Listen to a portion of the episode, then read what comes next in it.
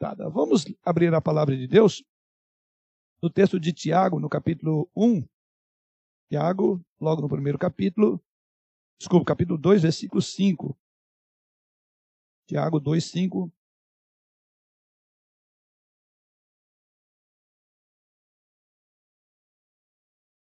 Tiago 2,5.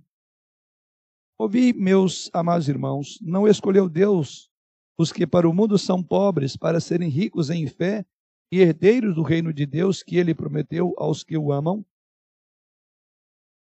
É a indagação de, de é, Tiago, quando o contexto aí é sobre acepção de pessoas, né? E aqui Tiago apresenta um quadro bastante é, é, é complicado que ele diz: olha, se chega alguém que tem um anel no dedo, é, o, é o doutor fulano de tal, o que, que você diz para ele? Olha, senta aqui, logo no primeiro banco, você faz uma deferência a ele, e o pobre, o andarilho, você diz, olha, se possível, você fica lá na porta porque não tem lugar para você. Então, estou ilustrando aqui mais ou menos o que, o que Tiago é, é, é, condena. Veja isso. Meus irmãos, verso 1. É, não tenhais fé em nosso Senhor Jesus Cristo, Senhor da glória, em acepção de pessoas, e, portanto, entrar na vossa sinagoga algum homem com anéis de ouro nos dedos, nos dedos em trajes de luxo, e entrar também algum pobre andrajoso, e tratardes com deferência o que tem os trajes de luxo, e lhe disserdes, tu assenta-te aqui em lugar de honra. E disserdes ao pobre, tu fica ali em pé, ou assenta-te aqui, abaixo do estrado dos meus pés.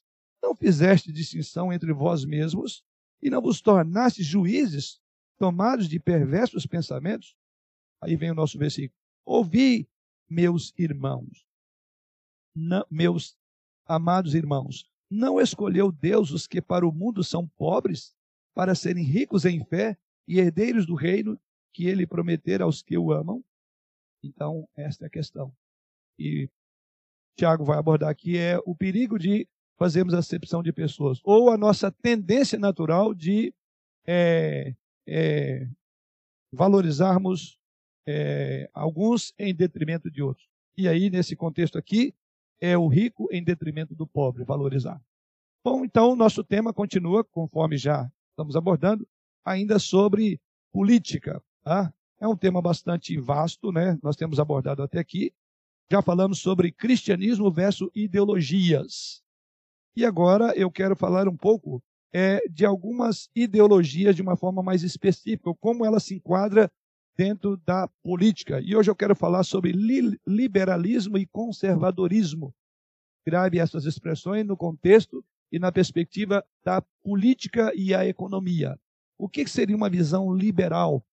Ou o que seria uma visão conservadora no contexto é, sociopolítico-econômico?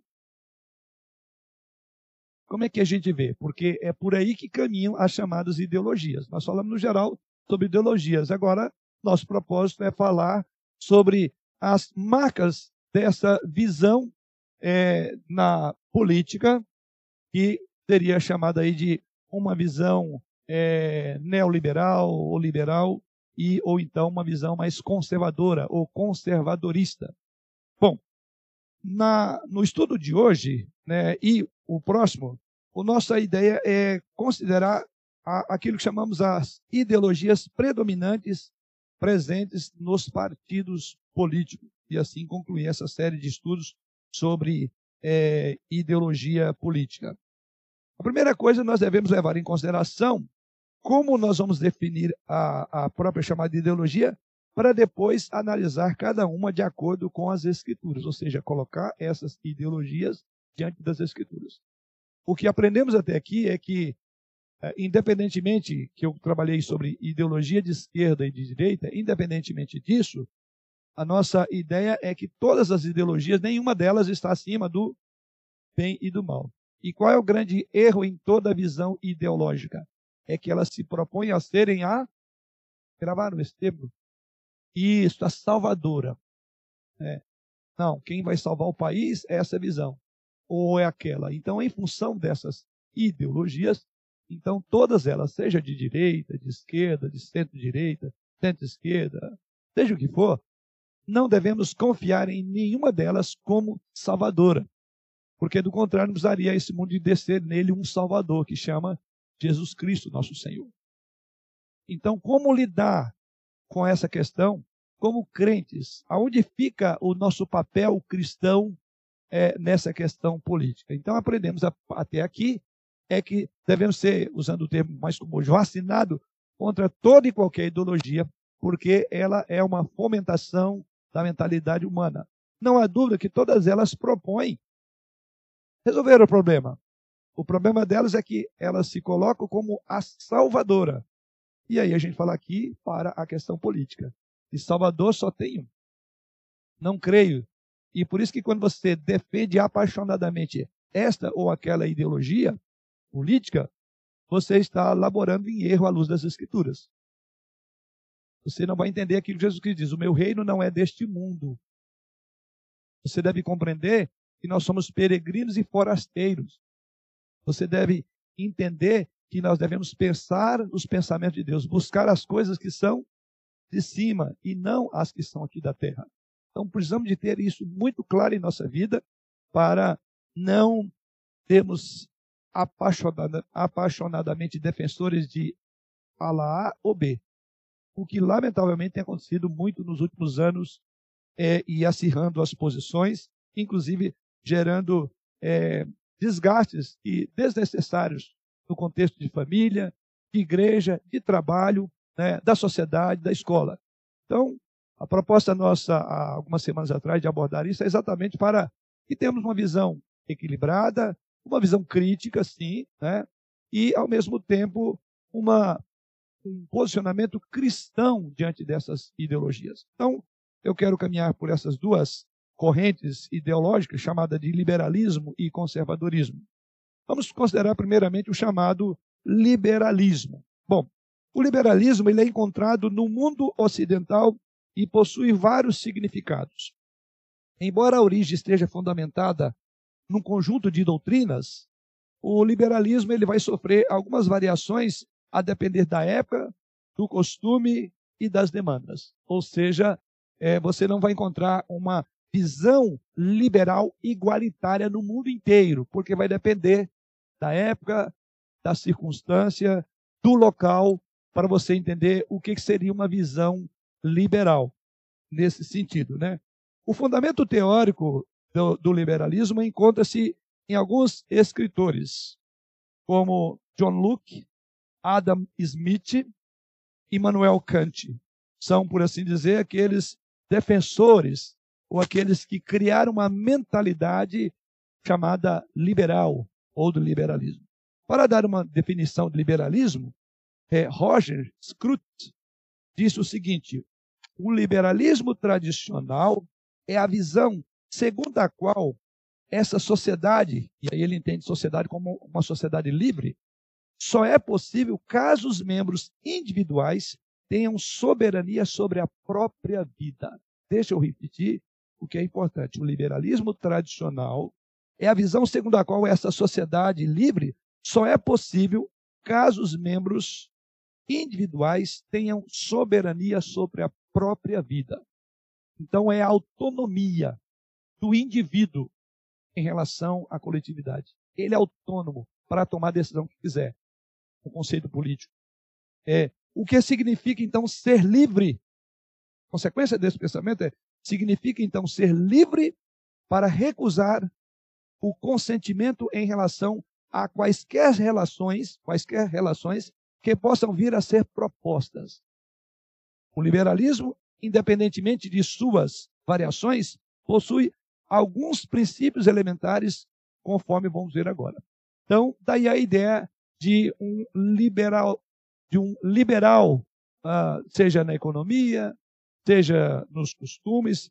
Então, a, o ponto marcante do liberalismo é a autonomia do indivíduo.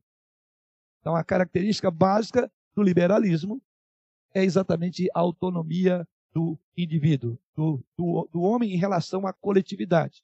Daí porque como é colocado aqui, seria ser livre tanto para dar quanto para recusar o consentimento em relação a quaisquer relações que possam vir a ser propostas, não importa de onde elas venham.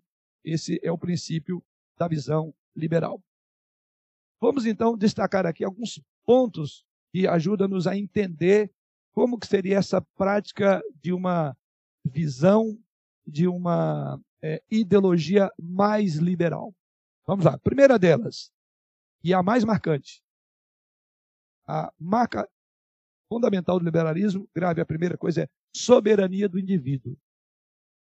A propósito da própria definição que li aqui para os irmãos, então, o que se destaca nessa é, é, posição, observe bem, é a ideia de você ser um ser livre e, consequentemente, soberano. Então, é o primeiro ponto que eu quero abordar aqui. Na visão liberal, então, há uma supremacia ou uma soberania do indivíduo em relação a toda e qualquer proposta que venha a ele.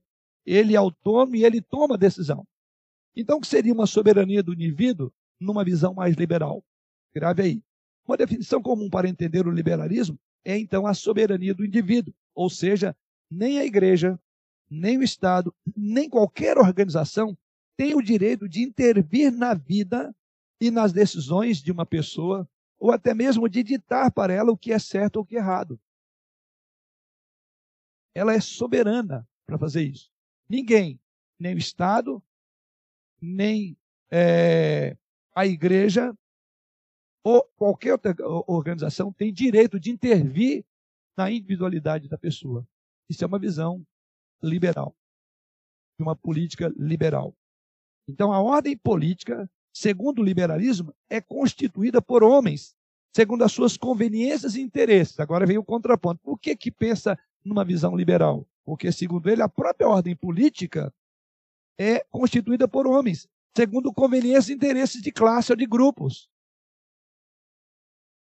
O liberalismo entende que, no âmbito social, nada é inquestionável, uma vez que a lei deve atender a todo indivíduo, respeitar suas autonomias.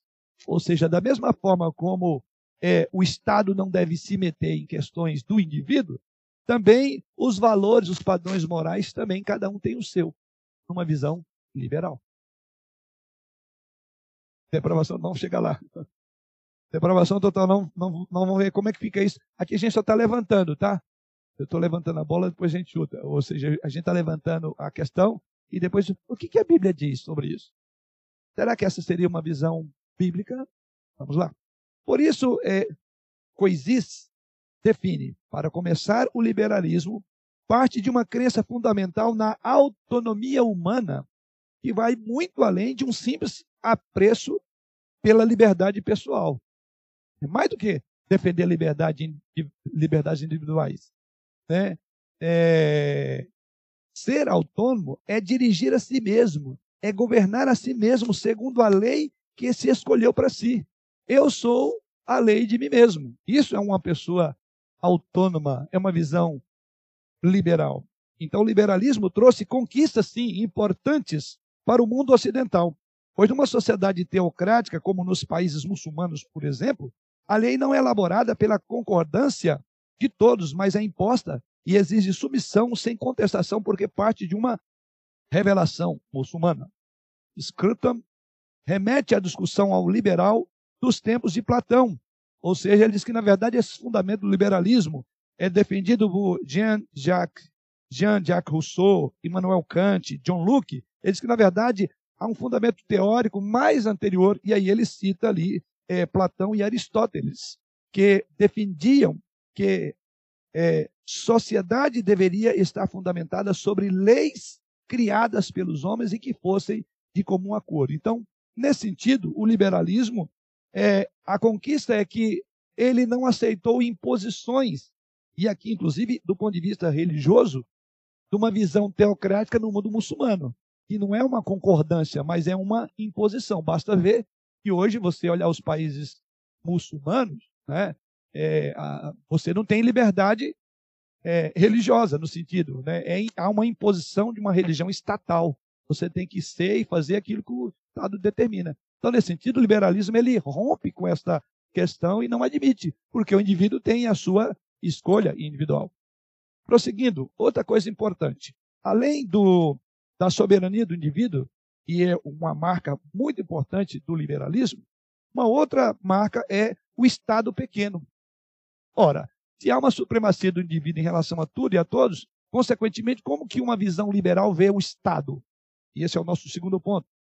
Outro princípio inalterável ou inalienável do liberalismo é a defesa de um Estado pequeno, isto é, não intervencionista. Para resguardar a liberdade absoluta do indivíduo, o liberalismo defende que deve haver um contrato entre a sociedade e o Estado para mantê-lo em seu devido lugar. O credo do liberalismo é que o Estado que governa bem é aquele que governa menos. Portanto, ele não define o que é família, qual a religião certa, não interfere no livre mercado nem na competitividade. Então não há nada estabelecido. O Estado manda, define o que, é valor, o que, é padrão, o que, é do Estado, o que, é. Ele que define isso. A educação, inclusive, vimos aí no, na, na, na palestra né, da, do, do, marxismo cultural da nossa sociedade. Então, o, o liberalismo, ele, ele te, tira todas essas amarras. A visão liberal é que o Estado que governa bem é aquele que governa menos. Então, é menos Estado e mais indivíduo. Então, é a valorização do indivíduo. É, e, e Então, quanto menor o Estado, quanto menos o Estado se meter em coisas que não deve, como família, como religião, isso é uma visão liberal. Ou seja, deixa que cada um tenha a sua própria é, visão dessas coisas. Ainda uma a educação de filhos é uma visão liberal.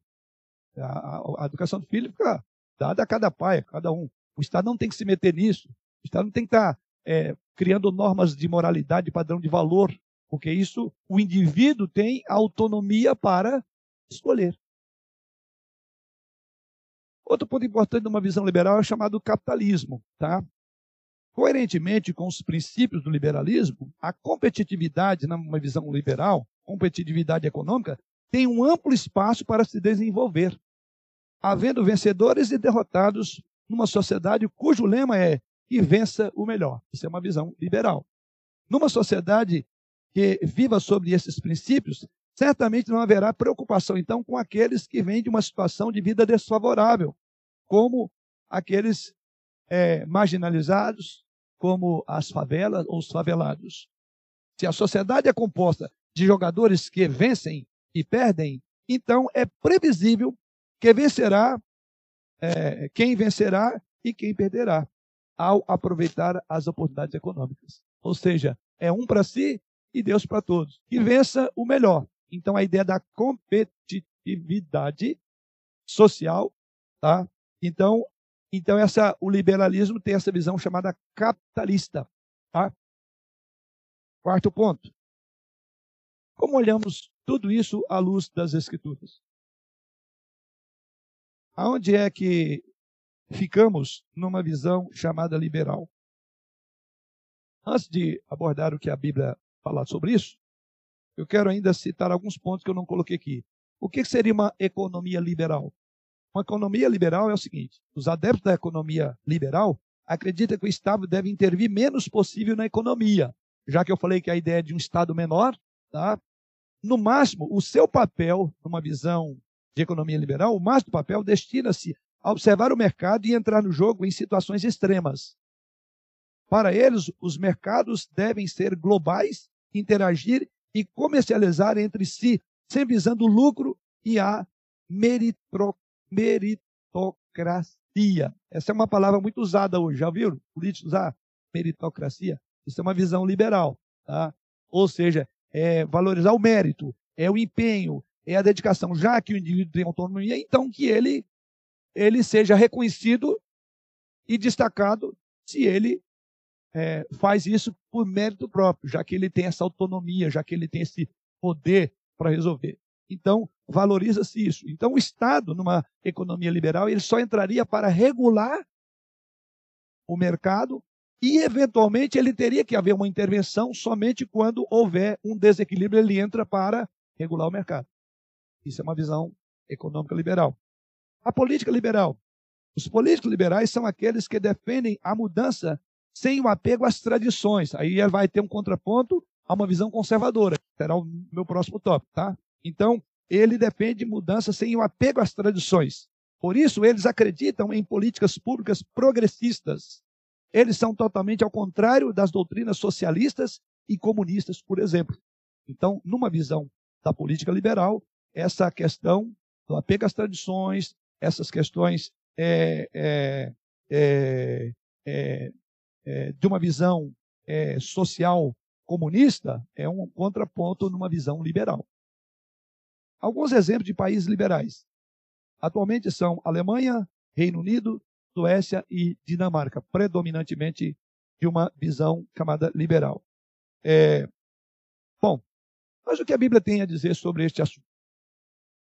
Vamos olhar pelas Escrituras essas três bases do liberalismo e ver aonde é que nós devemos nos situar nesta visão. Embora o liberalismo tenha dado suas contribuições, podemos questionar pelo menos três principais ou três princípios elementares do liberalismo.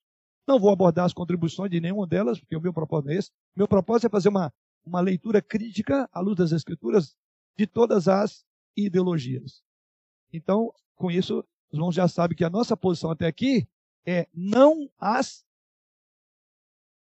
ideologias. Nenhuma. Nenhuma. Então não vou ficar aqui defendendo A ou B, mas é qual é a visão, o que que cada uma destaca, o que, que é importante, o que que eu posso ter uma aproximação mais dessa visão ou daquela, porém nenhuma delas, porque eu não preciso de um outro Salvador. Eu não preciso de um sistema. Eu preciso de um Salvador, Jesus Cristo. Por isso que qualquer cristão é, caminha para qualquer uma das ideologias já comete erro. E o que a gente vê é cada dia as pessoas ficam mais divididas. Por quê? E o meu propósito, como falei lá, quando eu comecei essa abordagem sobre política, é exatamente para dar uma visão equilibrada à luz das Escrituras e que você conhece também. Até para eventualmente, se quer discutir, quer conversar, você sabe. Eu, é, é, é, o, o, maior problema de toda discussão é a ignorância. A gente vê as pessoas, eu vejo pessoas falando, nossa, o que, ele está falando, nem entende disso. Mas sai na defesa de um ponto isolado, mas nem sabe então a gente está colocando aqui é tirando as máscaras das ideologias e dizer, olha, é isso aqui. Você defende isso? A íntegra, você defende tudo isso, tudo aquilo? Aí a nossa visão é uma visão crítica de toda e qualquer ideologia. Por isso que a primeira lição nossa foi é, ideologia versus o cristianismo versus ideologia, seja ela quais for. Agora eu estou descendo aos pormenores das ideologias, o que, que elas pensam. Bom, sendo assim, vamos pensar ou considerar aqui brevemente três coisas que eu coloquei sobre o liberalismo. Embora tenha a sua contribuição é, no sentido é, é, é, é para a humanidade, e teve sim, por outro lado, o que nos cabe aqui, já que nós vamos ficar defendendo a OB, o nosso propósito aqui é lembrar alguns pontos aqui. Primeira coisa, é, três princípios elementares que precisam ser vistos à luz das Escrituras. O primeiro princípio do liberalismo, os irmãos lembram que eu coloquei? E o mais importante, uma visão liberal? Soberania, autonomia do indivíduo. O indivíduo é soberano. Ok? Vamos pensar nela. Então, esta é a primeira defesa do liberalismo. É, é, é, a, é o pilar mestre. A segunda dela, o senso de vida comunitário. Então, de uma visão que começa com a supremacia e soberania dos, da pessoa, por outro lado, o individualismo. Então, qual a visão comunitária que tem uma visão liberal? Pouca. Lembra lá? Que vença o melhor. Então, na verdade, eu não tenho uma visão comunitária. Eu tenho uma visão de disputa de quem de vencer quem é o melhor. Já que tem autonomia, consequentemente, essa autonomia me leva a lutar pela sobrevivência. De quem? Sua? Não, minha. Ainda que para isso eu tenha que sacrificar você. Então, qual a visão comunitária do liberalismo? Terceiro ponto é apoio aos mais desfavorecidos. Como é que fica isso então? Se aqueles, se eu não tenho uma visão comunitária, que preocupação eu vou ter com o mais desfavorecido? Bom, sendo assim, vamos então pensar em cada uma delas. A primeira delas, então, é a doutrina da soberania do indivíduo, defendida pelo liberalismo, pressupõe agora, vamos lá, que o indivíduo é por si só autossuficiente, ou seja, ele tem condições morais, espirituais, éticas para tomar as decisões corretas, de maneira a não interferir na liberdade do outro e nem prejudicá-lo. Esse é o pressuposto por trás da autonomia liberal. Pior do que isso, pressupõe que ele não precisa de redenção, já que ele é o salvador de si mesmo. Então a ideologia liberal, irmãos, ela foge do escopo político, portanto, e surge uma interpretação do ser humano contrária a quê? As escrituras. Então, transcende, vai além do escopo político. É uma questão de ênfase do ser humano. Quem é o ser humano? E aí sim, quando nós falamos de autonomia do indivíduo, que ele é capaz de escolher entre o bem e o mal, que ele é capaz de, de dominar a situação porque ele é soberano, como é que a Bíblia trata o homem? Qual é a visão das Escrituras sobre o indivíduo? A Bíblia fala de soberania do indivíduo? A Bíblia fala de supremacia do indivíduo? Não. De forma nenhuma, né? Porque essa visão, ela é uma visão contrária à Bíblia. Por que é contrária? A Bíblia diz que o homem é corrupto e corruptor e que ele está debaixo da ira de Deus. A Bíblia diz que o homem é filho da desobediência. Vamos a alguns textos. Salmo 14, que é citado por Paulo em Romanos capítulo 3, versículo 9 a 18 e Efésios 2. Então vamos pegar essa visão utópica de que o, o, uma, essa visão de que ele é supremo, ele é soberano. Vamos ver o que, que as escrituras dizem. Como que a Bíblia vê o homem? É, vamos, vamos a um. É, são dois textos, mas eu vou eu quero ficar só no texto de Romanos. Inclusive, coincidência ou não, nós abordamos isso lá na sala, né? É... Romanos, capítulo 3.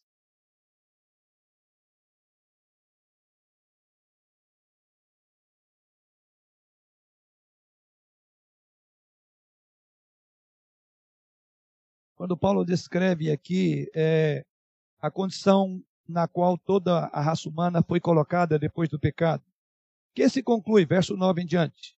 Que se conclui, temos nós qualquer vantagem? Não, de forma nenhuma. Pois já temos demonstrado que todos, tanto judeus como gregos, estão debaixo do pecado. Então, o que Paulo está dizendo é o seguinte: que ninguém leva vantagem. Não há lei de gesto aqui, porque todos estão debaixo do pecado. Sejam gregos, sejam judeus, sejam publicanos, meretrizes, todos. Então, Paulo diz: olha, o pecado igualou todo mundo. Ah, ninguém é melhor do que ninguém, porque todos nós sofremos com o efeito do pecado e, consequentemente, todos pecaram. E a partir daí, então, Paulo vai evocar um texto lá do Antigo Testamento que trata-se do Salmo 14. E aí vocês vão ver que o versículo 10 em diante é uma citação do Salmo 14. E assim Paulo prossegue dizendo, agora citando o que diz lá no Salmo 14. Como está escrito, não há justo nem sequer um. Não há quem entenda, não há quem busque a Deus. Todos se extraviaram, almas se fizeram inúteis. Não há quem faça o bem, não há nenhum sequer. A garganta deles é sepulcro aberto, com a língua urde engano, veneno de víbora está nos seus lábios. A boca, eles a têm cheia de maldição e de amargura. São seus pés velozes para derramar sangue. Nos seus caminhos há destruição e miséria. Desconheceram o caminho da paz. Não há temor de Deus diante de seus olhos. Bom, a visão liberal trata da soberania do indivíduo. Quando você olha as Escrituras, a questão, aliás, esse termo, na Bíblia, nós só usamos ele referindo a uma pessoa, a um ser, que é soberano, que é. Só tem um ser soberano nas Escrituras. A Bíblia fala de soberania. Mas todas as vezes que a Bíblia fala de soberania, ela fala de quem? De Deus. É o único soberano. É o único que tem domínio da circunstância. É o único que, que, que, que governa sem qualquer impedimento. Então ele é soberano, ele é supremo. Agora, como eu posso falar da soberania de um homem à luz do texto que eu li agora? Observe que o apóstolo Paulo, quando ele fala aqui que o pecado igualou todos os homens, então ele cita, a, na verdade, aquilo que o salmista escreve, mas na verdade quem está falando aqui é Deus. Se os irmãos voltarem lá para o Salmo que é citado aqui, que é o Salmo 14, vocês verão lá e diz assim: Do céu olha o Senhor para os filhos dos homens, para ver se há quem entenda, se há quem busque a Deus. Aí qual é a conclusão? Todos se extraviaram. Não há justo, não há nenhum sequer. É, não há quem entenda, não há quem busque a Deus. Ora, então o quadro pintado por Paulo aqui é um quadro caótico. Quem é o soberano aqui?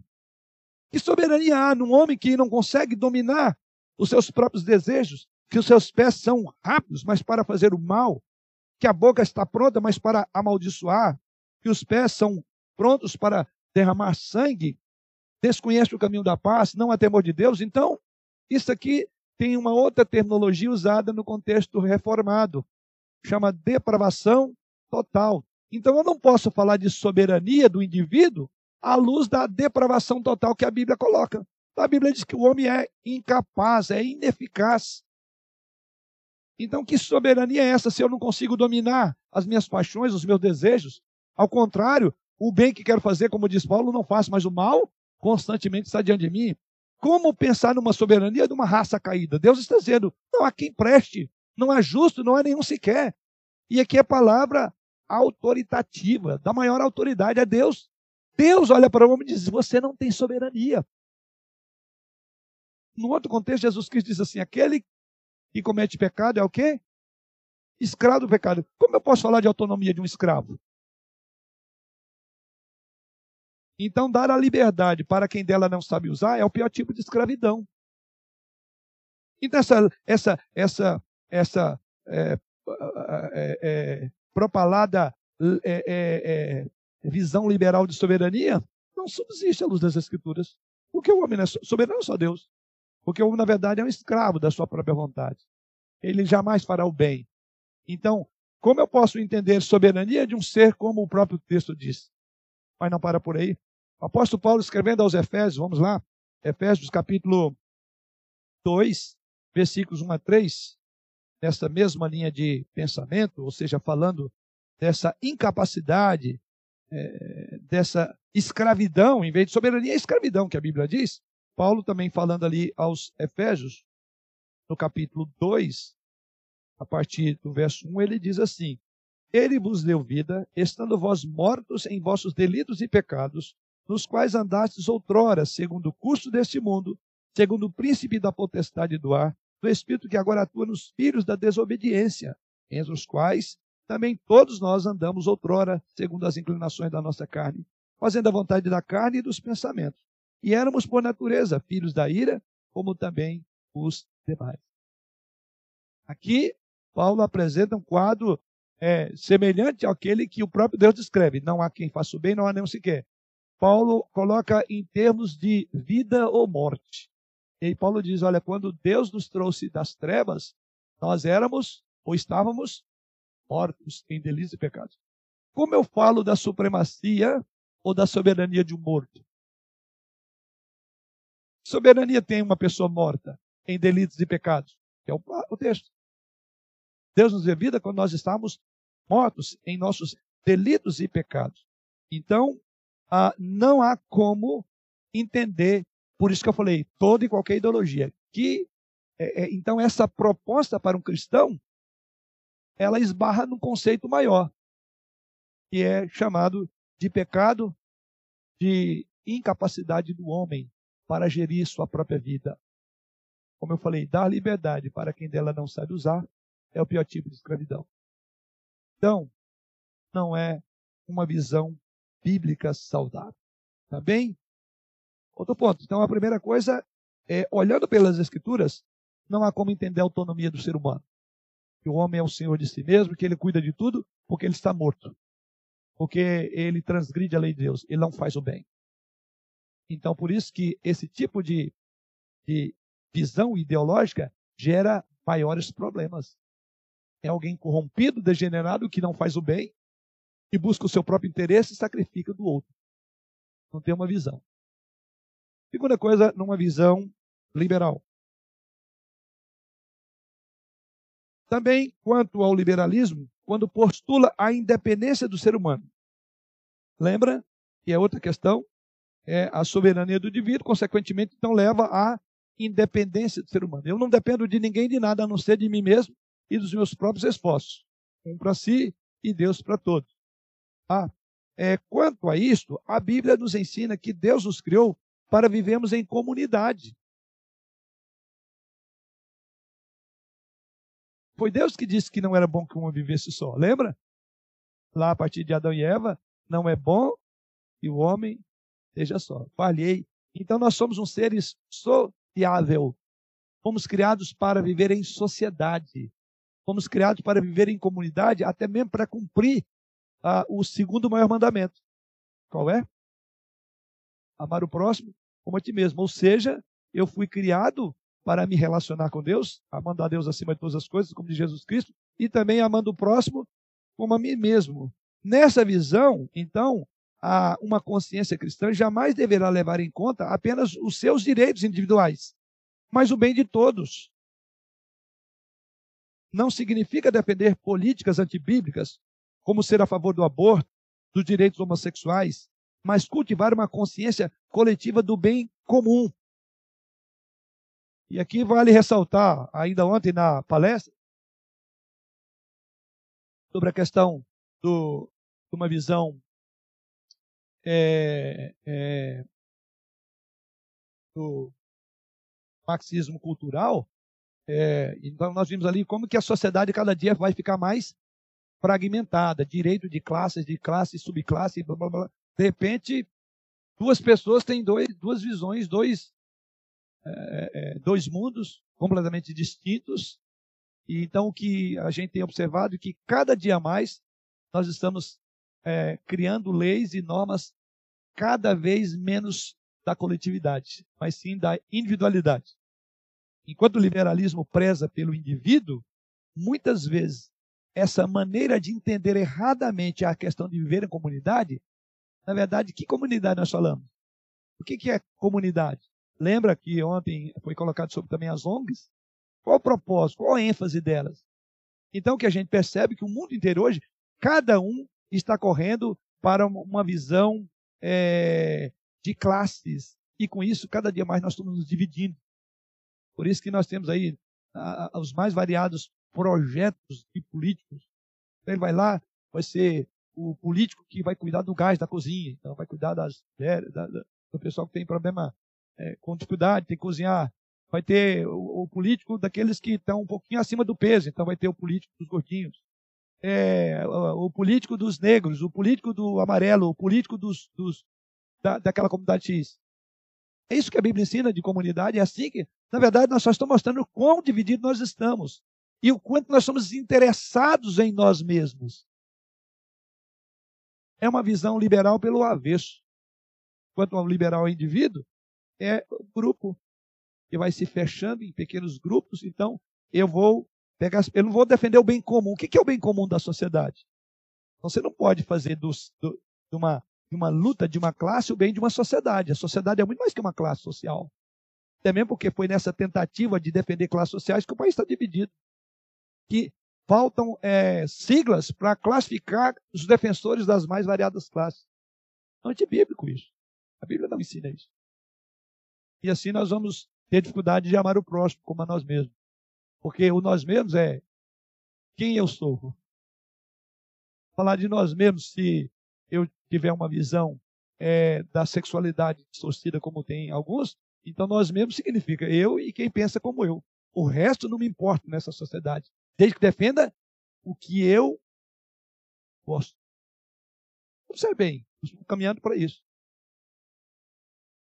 E tudo isso em busca de defender o direito da sociedade. Não, é direito de indivíduos e de classe. E dois, três, cinco formam uma classe e ali tem, e o país todo tem que, que ajoelhar e aprovar leis que defendem aquela classe. É nessa defesa que está difícil, né? A, a, a ideia dos direitos individuais. Aí é o problema. Os direitos individuais estão sendo sacrificados em favor de classe A, B, C, e o alfabeto já é pouco para diferenciar as mais variadas classes sociais. Então é isso que a Bíblia fala de sociedade. Mas não vou me ater a isso, porque eu, eu tenho que abordar em outro tópico. Bom, então a consciência cristã, ela, é, é, é ela deve levar em conta não apenas os direitos individuais, mas o bem-estar de todos. E todos é todos, tá? não é do indivíduo. Às vezes eu saio de uma visão liberal individualista e cai numa visão conservadora de classes. Não. A Bíblia fala de todos como uma grande sociedade. Isso não significa, aí entra, né? O bem de todos não significa defender políticas antibíblicas, como ser a favor desses direitos que alguns. Eu lembrava do, é, tal, saudosa memória do presbítero é, Levi, ele falava sobre os direitos humanos. E ele falou: talvez a, a melhor nomenclatura não é direitos humanos, é direitos desumanos. O indivíduo entra, destrói uma família, estupra, rouba, mata, aí eventualmente ele é pego e vai para as barras. Não, não, mas ele é um adolescente. Primeiro, não pode nem pôr a cara dele, porque é um adolescente. Tem 17 anos, não sabe o que está fazendo. Não pode ser julgado. Aí quem vai estar tá lá? Defender direitos, diz ele, desumanos. E quem vai defender o direito do marido que ficou viúvo depois de uma cena de violência contra sua esposa e a morte dela na frente dele? Eu estou ilustrando aqui um caso que eu soube. Quando eu trabalhei gente da FEBEM. Três garotos entraram, fizeram um arraso na família. Este homem ficou, perdeu o juízo, o pai de família. Vendo a esposa e a filha sendo estuprada quando ele estava amarrado e depois mataram ela na frente dele. Os direitos humanos foram lá para defender os meninos.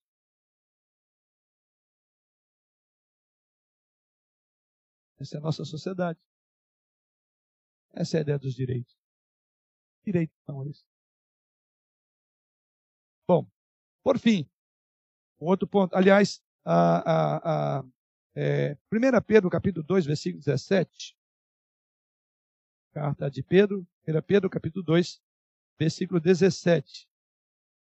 O apóstolo Pedro faz a seguinte afirmação: Tratai a todos com honra, amai os irmãos, temei a Deus, honrai ao rei. Tratai a todos com honra, amai os irmãos, temei a Deus e honrai o rei. Outro texto é capítulo 3, versículo 8 a 13. Diz assim: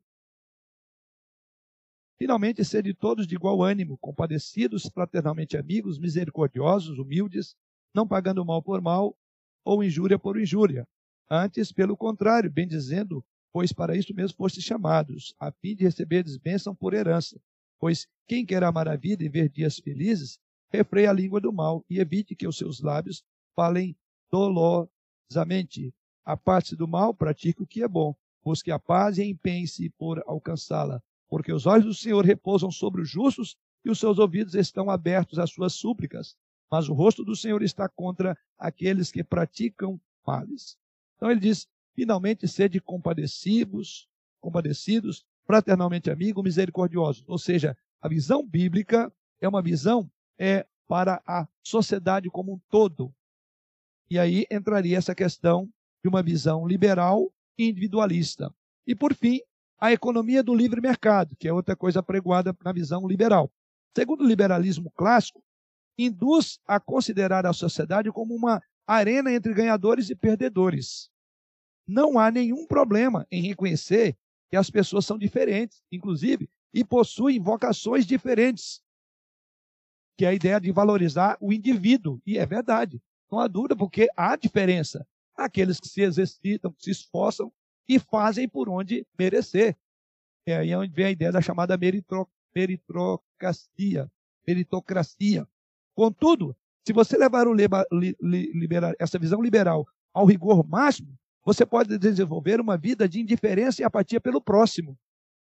A igreja de Cristo precisa assumir a vanguarda na prática da piedade e amor ao próximo indiscriminado, advertindo aos ricos sobre a sua insensibilidade. É isso que está lá em 1 Timóteo 6, é, Paulo advertindo a Timóteo, diz lá: diga aos ricos do presente século que eles sejam ricos também em boas obras, e sejam prontos a dar, prontos a repartir.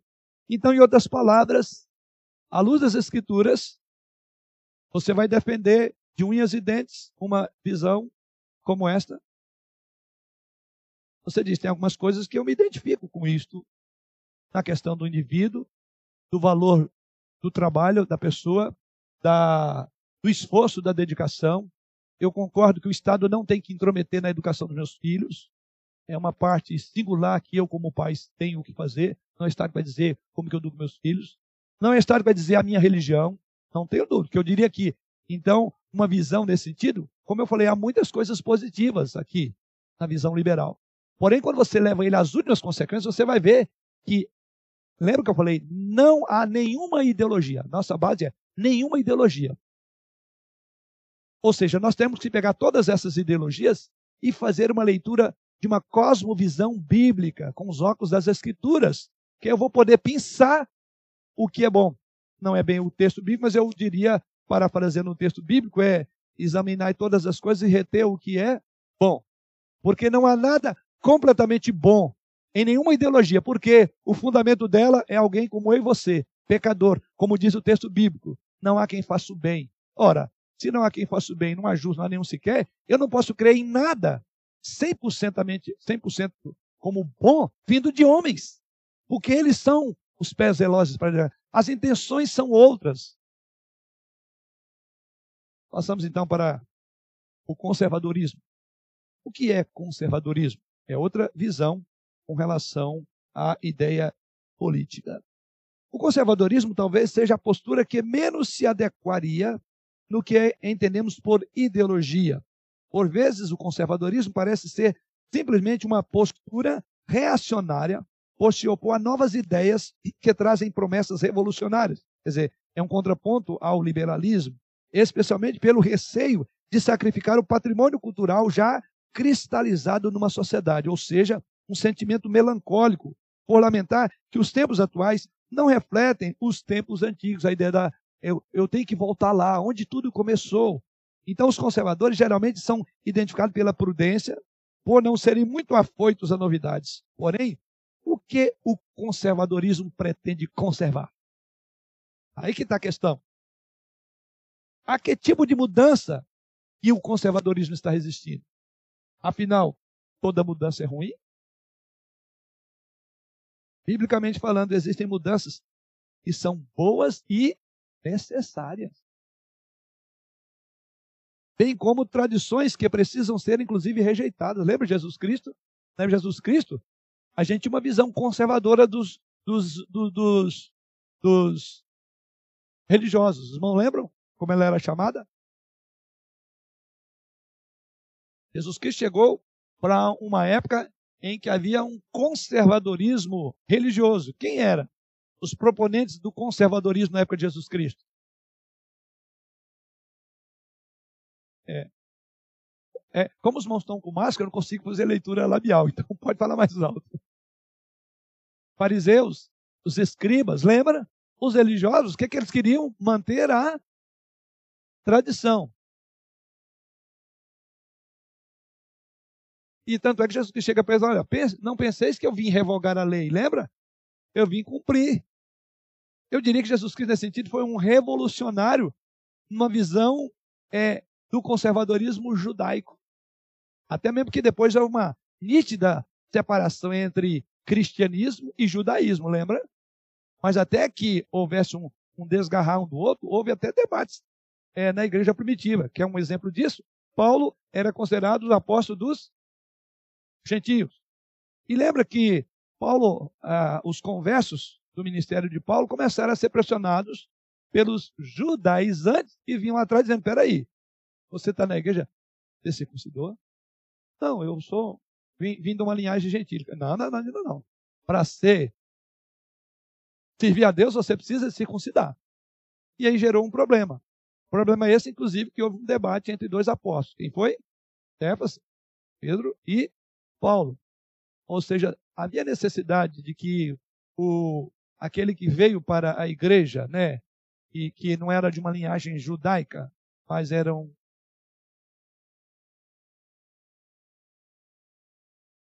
um gentio. Então é necessário que os gentios circuncidem-se, e aí houve o primeiro grande concílio de Jerusalém. Né? Inclusive o próprio Pedro pegou carona um pouco na visão do judaizantes, lembra? E aí Paulo disse que não foi, até ele teve que confrontar, houve um debate meio acalorado entre Paulo e Pedro por causa desse assunto. Então, em outras palavras, era necessário. Mas por que necessário? Porque eles estavam com uma visão veterotestamentária, não só uma questão quer dizer, naquilo que convinha, eles olhavam para o Antigo Testamento, né? e inclusive citavam para Jesus Cristo. Porém, eles não queriam aceitar que o cumprimento das Escrituras estava diante deles. Que era quem? O próprio Jesus. E é por isso que você vai ter um livro inteiro nas Escrituras, no Novo Testamento, que é o livro da a Carta aos Hebreus, que vai mostrar a supremacia de Cristo em relação ao sacrifício do Antigo Testamento. Ou melhor, vai mostrar que o, o Antigo Testamento era apenas um antítipo de Cristo. Né? Era um tipo de Cristo, porque Jesus é o antítipo. Ele é o original, e lá é apenas uma xerox. Então, vindo Jesus Cristo, não havia necessidade de continuar naquela visão legalista. Por quê? Aí é o que Jesus Cristo diz: Não penseis que vim revogar. Eu, na verdade, vim para cumprir a lei. E o problema dos judaizantes é que eles não aceitavam Jesus Cristo, por quê? Eles queriam Jesus Cristo segundo a sua visão. E qual era a visão de Cristo para ele, deles? Um rei que se assentaria no trono, que dominaria, que subjugaria Roma. Está entendendo? Então, eu só estou ilustrando aqui que, biblicamente falando, existem mudanças que são necessárias, inclusive bem-vindas. É, e então vamos ver agora algumas características de uma visão é, do conservadorismo, né? contexto histórico do conservadorismo. Algumas vertentes de conservadores atribuem a origem de seus pensamentos aos filósofos gregos e medievais como Cícero e Aristóteles. Isso porque beberam o conceito deles, relacionando e estruturando o restante. Ah, ah, quem é o pai do conservadorismo? O primeiro uso do termo conservador foi, é, esse termo foi usado pela primeira vez de forma genérica, no contexto da restauração de Bourbon, na França, em oposição à Revolução Francesa. Porém, o inglês Edmund Burke, político do século XVIII, é considerado o pai do conservadorismo, porque foi o primeiro a sistematizar alguns pontos básicos do pensamento. Ele influenciou muito outros que vieram depois. Né? Burke também se opunha à Revolução Francesa, mas apoiava a Revolução Americana. E isto mostra que não há um único conjunto de políticas que sejam universalmente conservadores, ou seja, é uma, uma, uma questão meio híbrida, uma mistura, né? Seja uma visão, aliás, tanto é que a conclusão minha aqui é liberal na economia e conservador nos costumes. Hã? É o quê? É híbrido, né? Liberal na economia então, hoje, por isso que eu falei, se você defende A ou B de ideologias, você nem sabe o que você está defendendo. O que, que esse, até esse indivíduo está defendendo? Porque muitas vezes existe isso. Né? É, é, postura conservadora versus conservadorismo. É importante não confundir o pensamento conservador com atitudes conservadoras. Uma atitude conservadora se aplica a qualquer postura que busca manter a situação, o status quo, do jeito que está. Lembra que a visão é, é aquela de, é, é, de não mexer. Um socialista ou um liberal que esteja governando pode ser conservador nesse sentido, pois deseja manter-se no poder a qualquer custo, através de suas políticas. Assim, um revolucionário pode ser chamado de conservador depois do sucesso da sua revolução. Quer dizer, ele promove a revolução, depois fala, agora precisa de manter o status quo. Essa visão conservadora. Qual a característica do pensamento conservador? O conservadorismo não se refere a um conjunto de valores fechados. Na realidade, existem diferentes tipos de conservadorismo, dependendo do tempo e do local que analisamos. Por isso que eu falei, não é, não é receita de bolo. É tudo igual. Não, é diferente. Há um conservadorismo inglês, há o conservadorismo francês, o americano, o católico, o protestante, o ateu, o oriental e tantos outros. O conservadorismo é mais um estilo, ou uma forma ou modelo de encarar a realidade social, não um conjunto de objetivos universais a serem alcançados. Grave bem, é um estilo, uma forma, um modelo de encarar a realidade social, não um conjunto de objetivos a ser alcançado. Assim, podemos citar algumas características comuns de todo conservador. Primeiro, liberdade política e econômica. Para o conservador, é essencial que haja liberdade política e econômica. Isso significa que cada país, de acordo com a sua cultura, tradição local, sabe olhar para a sua própria história e ver melhor o que melhor funciona ali. Conservador ou conservadorismo se opõe a qualquer tipo de, de, de, de utopia. Ele não acredita em um único método político que deve ser aplicado a todos os países para resolver o problema do mundo. Karl Marx, por exemplo, acreditava nisso. Além disso, o conservador não acredita que a liberdade é o ponto de partida. Para ele, a liberdade é algo que foi se desenvolvendo ao longo da experiência humana. Então, numa visão conservadora, a questão do liberal, que é a liberdade, já é um pouco mais fechada. Quer dizer, você não está livre para a sua iniciativa, livre para o seu pensamento, porque você tem que seguir o status quo, o que domina, o que está à frente. Então, essas iniciativas, numa visão conservadora, elas são revolucionárias. Então, não é aceita, não é bem-vindo. Não pode pensar, digamos, fora. Ah, desculpa, tem que pensar sempre dentro da. Usando o livro mais como caixinha, numa visão conservadora. Por isso que tudo que vem é, é, é não, não, não. Esse é o, é, é, o, é o pensamento comum. Por mais que aquilo tenha um valor essencial, ela não pode estar acima. As consequências da liberdade em cada setor da vida humana é que são avaliadas para verificar o seu valor naquele contexto. Quer dizer, a liberdade individual ela tem que ser colocada dentro daquilo que o, o, o, o dominante determina. Então, nesse sentido, já não tem a liberdade, por isso que são dois polos. Né? O liberal é a autonomia da decisão e o conservador é não, é aquilo que está determinado. Né? É uma crença, é uma religião. Tá? Por isso, a liberdade econômica e política, mas é, por isso existe liberdade econômica e política, mas há uma moral e uma ordem já estabelecida. Você tem a liberdade, mas dentro dessa caixinha aqui. Então a liberdade não é bem uma liberdade. É daí os polos entre liberal e conservador. Quanto à individualidade, o conservador valoriza a individualidade, ou seja, a liberdade do indivíduo ter propriedade privada, direito à defesa pessoal, familiar e seus bens. Fala, mas isso é uma visão conserva, é uma visão é, liberal. Por isso que eu falei, há uma mistura aqui. Ele acredita que o coletivo deve ser a expressão natural de, do indivíduo. Então, o coletivo domina sobre o indivíduo. Isso é uma visão conservadora. Por isso que eu falei, você não pode pensar fora do coletivo. Então, a liberdade pessoal, ela fica subordinada ao coletivo. Tá? É... aqui.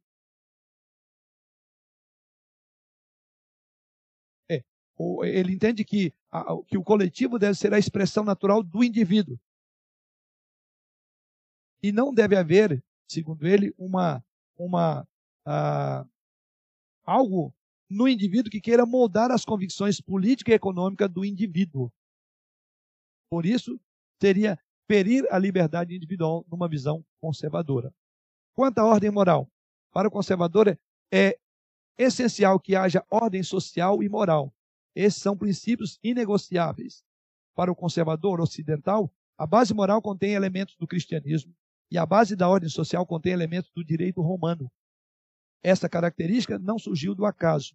Ao longo do tempo, a sociedade, seguindo esses princípios, mostraram-se, segundo os conservadores, mais estáveis, mais duradouras. Igualdade e desigualdade. Na visão do conservador, ele valoriza a diversidade do individualismo. Ao mesmo tempo, quer dizer que circunscreve ela ao pensamento dominante. Por outro lado, diz que o indivíduo tem uma liberdade individual. Você está vendo onde ela começa? Alguém disse que o liberal e o conservador é como uma uma coisa de cavalo, como chama? Ferradura? Ferradura, que ela tem aquela volta lá, e eu vi um gráfico bem interessante que ele mostra que os pontos, digamos, a, a, a ferradura ela faz toda essa volta, porém ela chega aqui. Então ele começa a fazer um paralelo, e bem curioso, eu vi, entre um conservador e um liberal, principalmente no nosso país, em que eles são, é, são praticamente idênticos, só que defendem com nomes diferentes. É uma, uma, uma visão que aparentemente, você fala, são dois extremos, mas é como uma ferradura, né? ela vem quase costa aqui. Então é bem curioso isso. O que eu quero colocar com tudo isso é que, ah, uma profunda confusão, confusão quando se defende a ideia do conservador e do liberal. Bom, o que seria então a economia conservadora? Uma economia conservadora é aquela que mantém fortes traços de nacionalismo desenvolvimentista e protecionista. A mentalidade permite que o Estado faça políticas intervencionistas no âmbito econômico. Aí é aquela ideia. Na visão liberal é menos Estado e mais indivíduo. Na visão conservadora, usando a mesma linguagem, seria menos indivíduo e mais Estado. A presença do Estado é muito forte numa visão conservadora. Qual é a política conservadora? A política conservadora é aquela que acata o código moral e a estrutura social tradicionais. Mas lembrando, o que é chamado código moral? O que é estrutura social tradicional? É a dominante. Como eu falei aqui, será que toda mudança ela é, é, é, é ruim? É. Exemplo de países conservadores: Índia, Rússia, Coreia do Norte e alguns países da África, Cuba, Jamaica, Guiana e Venezuela. O que temos a falar sobre essa visão é, conservadora? Sob o olhar das Escrituras. O conservadorismo tem por alvo a conservação, mas como já perguntamos acima, conservar o quê? O que tem que ser preservado? Isso tem que ser preservado, vem de onde? Que valores são esses? Quem estabeleceu isso como valor? Nós falamos ali, um exemplo bíblico clássico, de que quando Jesus Cristo chegou, tinha uma visão conservadora, mas que tipo de conservadorismo era dos escribas e fariseus? Legalistas. Tanto é que Jesus Cristo disse que eles estavam é, sendo conduzidos por doutrina de Jesus o nome. Em vez de crer nas doutrinas de Deus, estavam seguindo doutrinas de homens, de costumes, de práticas humanas. Então, da mesma forma como um, um liberal que crê na supremacia da soberania do indivíduo e esbarra num conceito bíblico de que o homem está morto delito e pecado, então que supremacia tem um morto? Nenhuma. Da mesma forma, é uma visão conservadora que diz nós conservar o quê? Que fundamentos devem ser conservados? E agora nós vamos pensar um pouco. Quando a Bíblia fala de conservação, ela se refere àquilo que recebemos de Deus. A sua revelação e a memória dos seus grandes feitos. Aliás, os filhos eram ensinados, lembra? Os filhos, os pais têm que ensinar os filhos tudo aquilo que Deus fez. A memória, trazer a memória e conservar. Por isso, os pais devem narrar as obras de Deus aos seus filhos. Deuteronômio 4, 9 e 10. Quando teu filho é, de peito te perguntar que rito é esse, você vai dizer: Olha, Deus, seus poderosos feitos, nos tirou da terra do Egito com um braço forte e tem nas dez, lembra os dez sinais? Então, conserve isso. Conserve, tá? Conserve a mente e os valores de Deus. E isso tem que ser conservado em uma sociedade.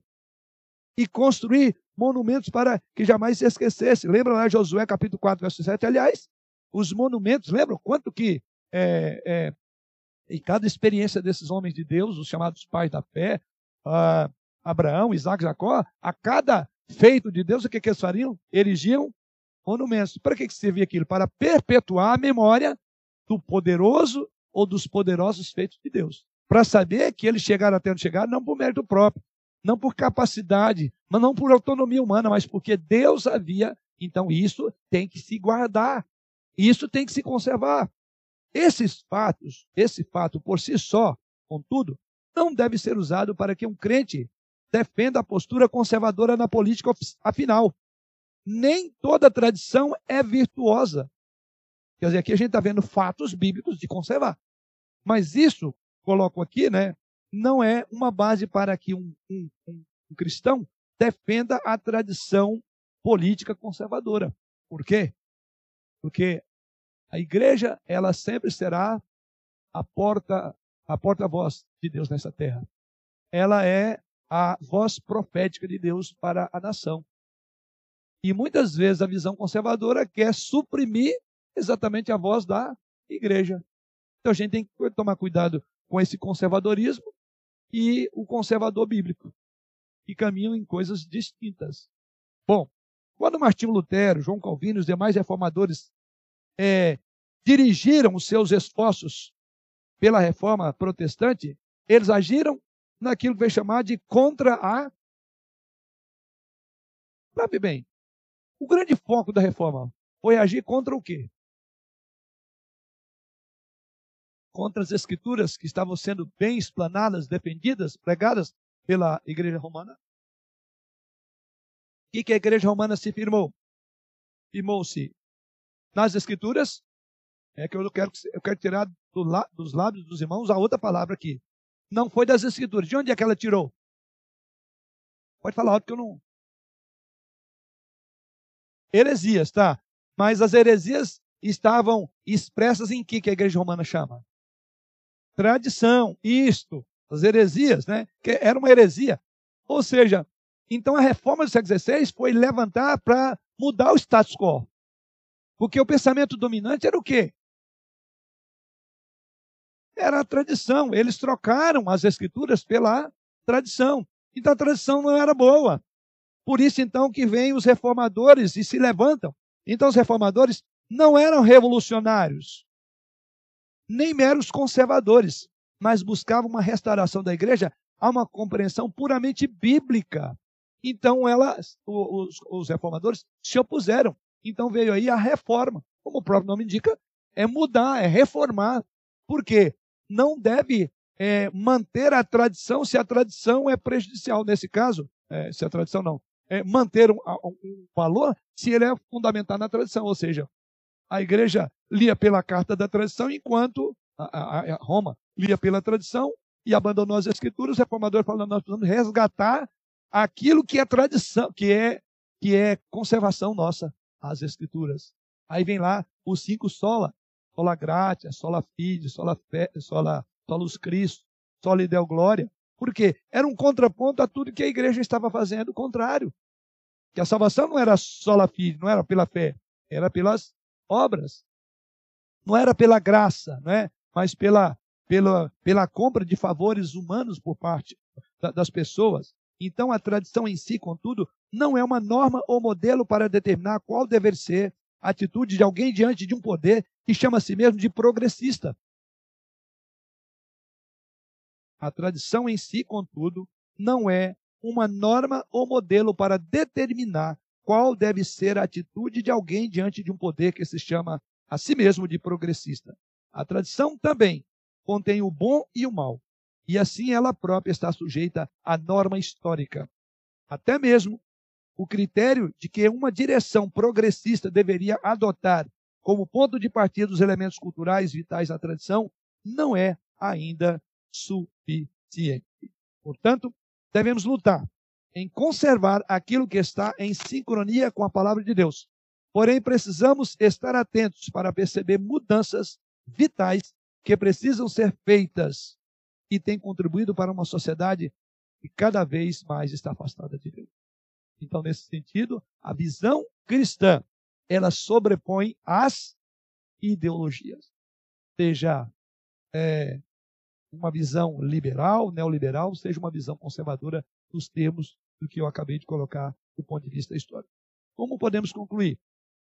Concluímos dizendo que liberalismo e conservadorismo possuem a virtude. Qual é a grande virtude nas duas visões? Que é transmitir valores de respeito ao próximo que precisam ser preservados. Então aí você pode pensar, por vezes você vai falar, eu eu posso caminhar numa visão liberal até esse ponto, eu defendo o que essa visão liberal defende, como também eu defendo essa visão conservadora. Mas todas elas têm que ser avaliadas sob o crivo das Escrituras. E um cristão, então, tem que ter a sabedoria para examinar essas coisas e reter o que é bom. Então, o que eu diria que, no geral, todas elas se propõem a solucionar. É bom lembrar isso, tá? Todas elas se propõem a soluções daquilo que nós queremos. Uma comunidade justa, é, igualdade é, é, de direitos, é, de liberdade cristã, religiosa, enfim. Né?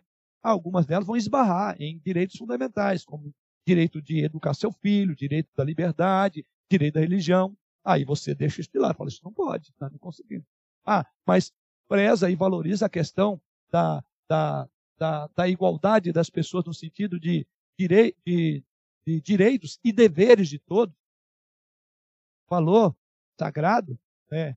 a liberdade. E aí, enfim, tendo uma visão mais ampla, você agora consegue situar aonde é que o seu coração, o seu pensamento pode ser encaminhado.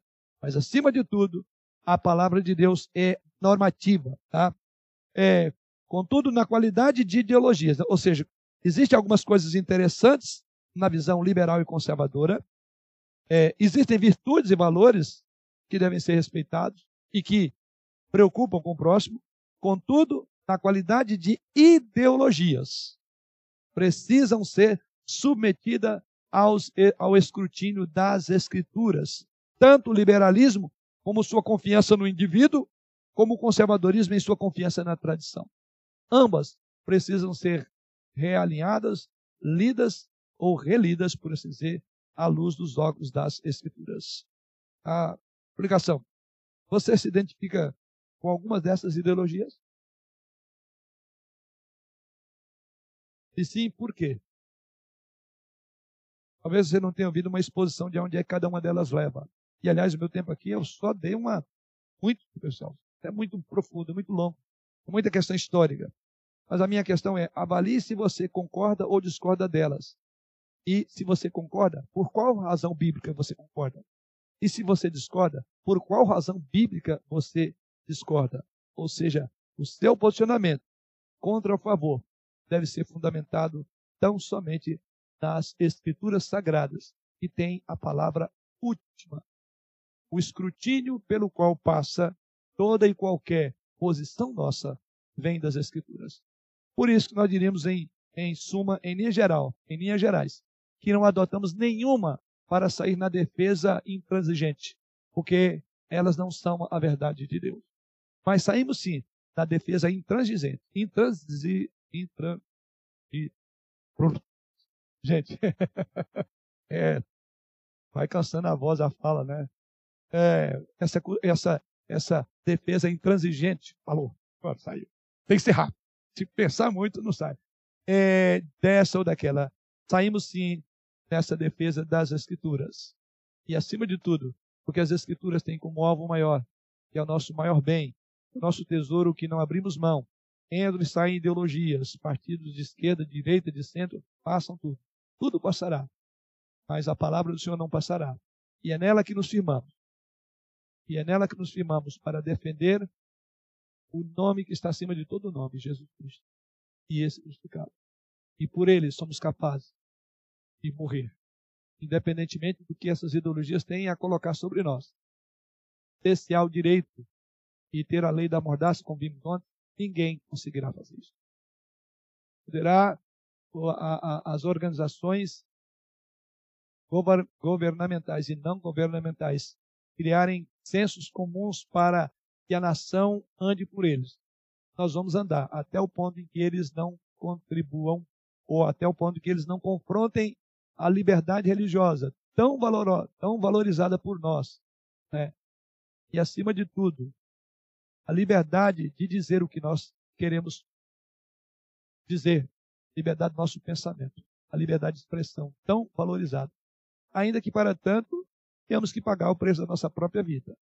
Martinho Lutero chegou a esse ponto. Quando levaram a ele para que ele desconstruísse a, a, os documentos, rasgasse, negasse, lembra o que ele fez? Essa é uma cena que ficou é, bem marcada na história. Foi numa praça, né, num ambiente público, ele estava acompanhado e chegou a bula do Papa pedindo para que ele retratasse, sob pena de ser excomungado da igreja, de ser procurado como um, alguém que poderia é, é, morrer, ser perseguido até a morte. E o que, é que ele fez? E que ele pegou, ele rasgou aquela bula, aquele documento, colocou no fogo e disse assim: não é justo nem correto e contra a consciência de homem. E a minha consciência, à luz das Escrituras, não me acusa. Enfim, eu, eu vou assinar a minha sentença de morte. Foi isso que ele fez. Sabe por quê? Consciência nossa não será imposta pelo Supremo Tribunal Federal, nem por nenhuma autoridade. Se ferir a consciência das Escrituras, é com ela que nós vamos ficar. Foi assim que os crentes entregaram seus corpos na arena romana de Roma, porque eles não negaram Jesus. E a cada dia que nós temos que estar mais preparados é para isso. Aconteça o que acontecer, domínio dessa ou daquela ideologia ou de todas elas juntas, devemos estar prontos para defender o bom nome de Jesus Cristo. Mas para tanto, precisamos de entender a dinâmica de como o diabo trabalha em todas as ideologias. O ponto onde ele converte o bem em mal. Para nós sabermos diferenciar. E até podemos conversar. Dialogar com pessoas que pensam diferente. Não é debater, não é brigar. E a melhor maneira de fazer isso é entendendo o terreno do seu inimigo, é conhecendo todas elas. Aí você sabe os pontos convergentes e divergentes na hora que você for conversar sobre esse assunto. Deus assim nos abençoe. Amém.